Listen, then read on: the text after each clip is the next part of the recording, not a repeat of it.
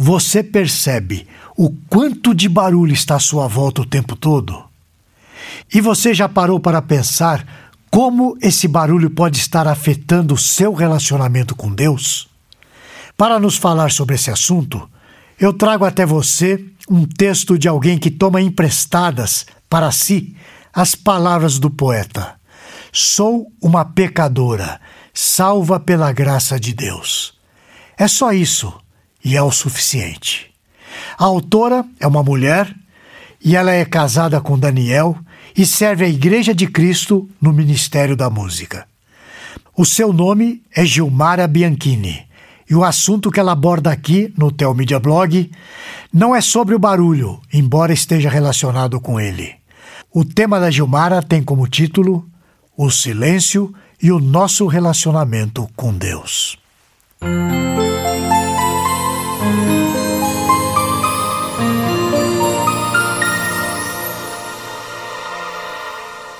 Amanhece o dia e o silêncio é quebrado.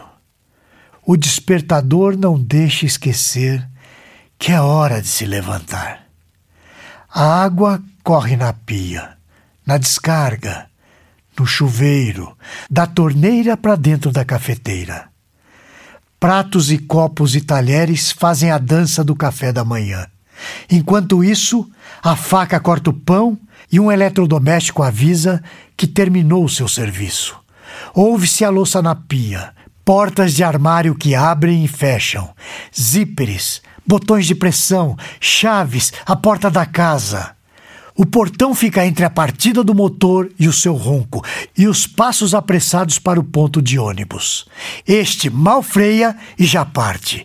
Na rua há movimento, buzinas, derrapadas, gritos de ambulantes e flanelinhas. No local de trabalho trocam-se cumprimentos. Ouve-se o burburinho de sempre, a impressora, as teclas, as gavetas, grampeadores, cliques.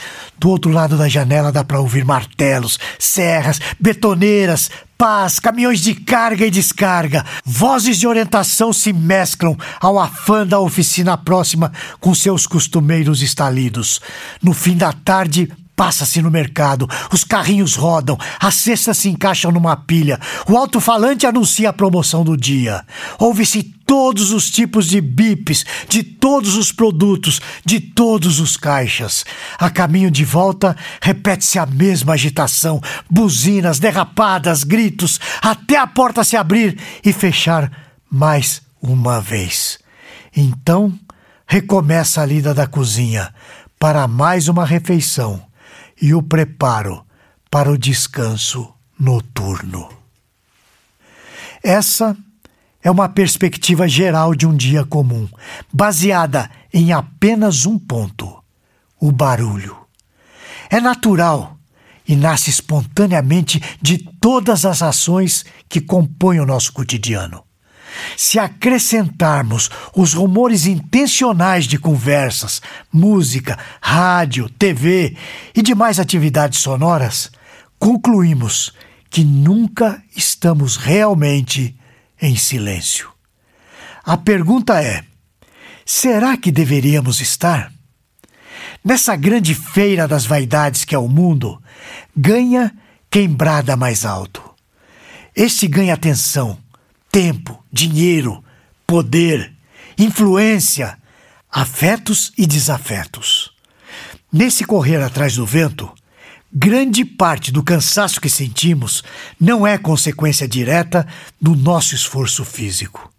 Vem de uma mente estimulada em excesso pelas vozes desse século e de outros a velocidade com que os fatos e histórias se espalham pelo planeta não tem precedentes. Todo conhecimento construído ao longo das eras está disponível num só clique.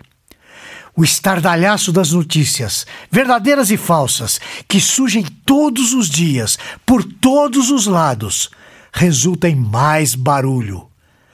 Muitas vezes, então, sem nem perceber, Estamos enredados nesse turbilhão, exaustos com a concentração em frangalhos, irritados. Nós estamos embrulhados em uma capa de falsa produtividade jactando-nos de sermos pessoas atentas a tudo o que acontece ao nosso redor. Por exemplo, quem nunca aproveitou o tempo de limpar a casa para ouvir um podcast? Ou quem nunca se sentou em frente à TV com o celular na mão, zapeando canais e rolando o feed? É impensável desligar o rádio ou o streaming no meio do trânsito. Mesmo a nossa própria voz ressoa ininterruptamente dentro da nossa cabeça. Fazemos listas de compromissos, lembramos o passado e nos preocupamos com o futuro. Até enquanto dormimos, a narrativa vai se embrenhando nos nossos sonhos e pesadelos.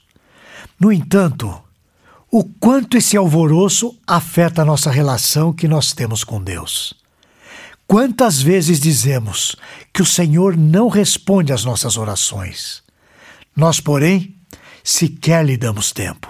Mal ficamos quietos para que a Sua palavra sussurre mansamente as verdades eternas ao nosso coração.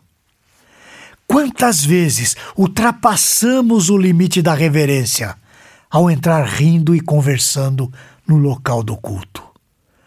Será que o assunto que precisamos cochichar com quem está sentado ao nosso lado, enquanto o pregador expõe a palavra, é tão urgente assim?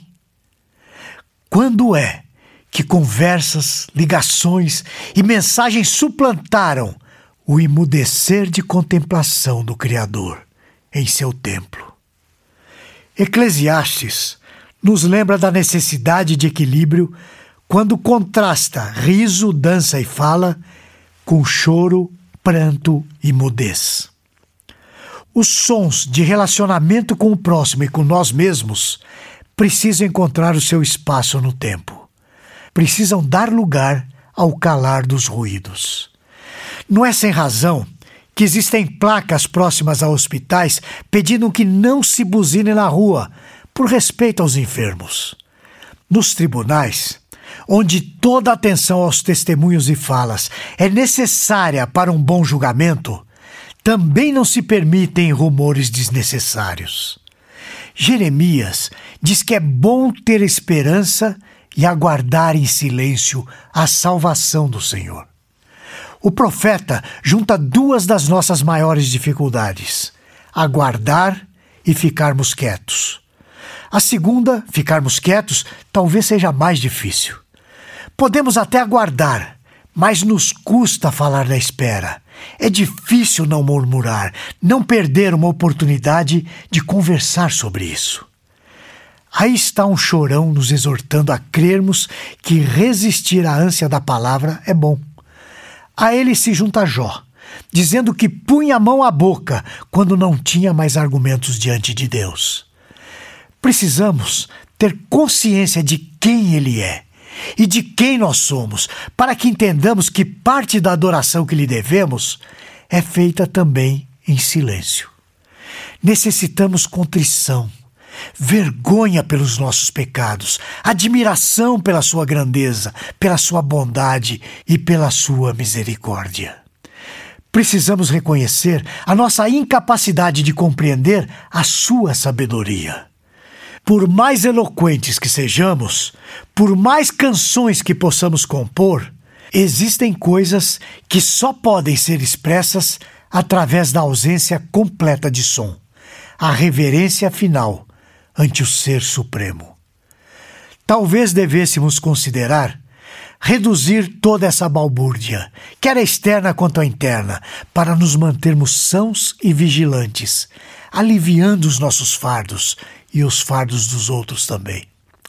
Deveríamos baixar os volumes, desligar aparatos estridentes, fazer melhores escolhas no que diz respeito ao que e a quem ouvimos. Deveríamos nos permitir simplesmente escutar o som do silêncio. Nos vemos na próxima semana, se o Senhor o permitir. Esse e outros assuntos você encontra no Teomídia Blog. Lá você poderá ler ou ouvir artigos sobre igreja, teologia, apologética, evangelismo e outros assuntos relacionados com a sua vida cristã. Anote aí o endereço: teomídia.blog.br. Conheça também o Teu Media Cast, presente nos principais aplicativos de podcast para o seu celular. E finalmente, você precisa conhecer a Teu Mídia, a plataforma de vídeos cristãos por assinatura. E agora com uma novidade: você pode fazer a sua assinatura de graça. É isso mesmo, basta digitar teomedia.com. E lembre-se, Teomídia, conteúdo cristão para o seu crescimento espiritual. Você assiste, quando quiser, onde quiser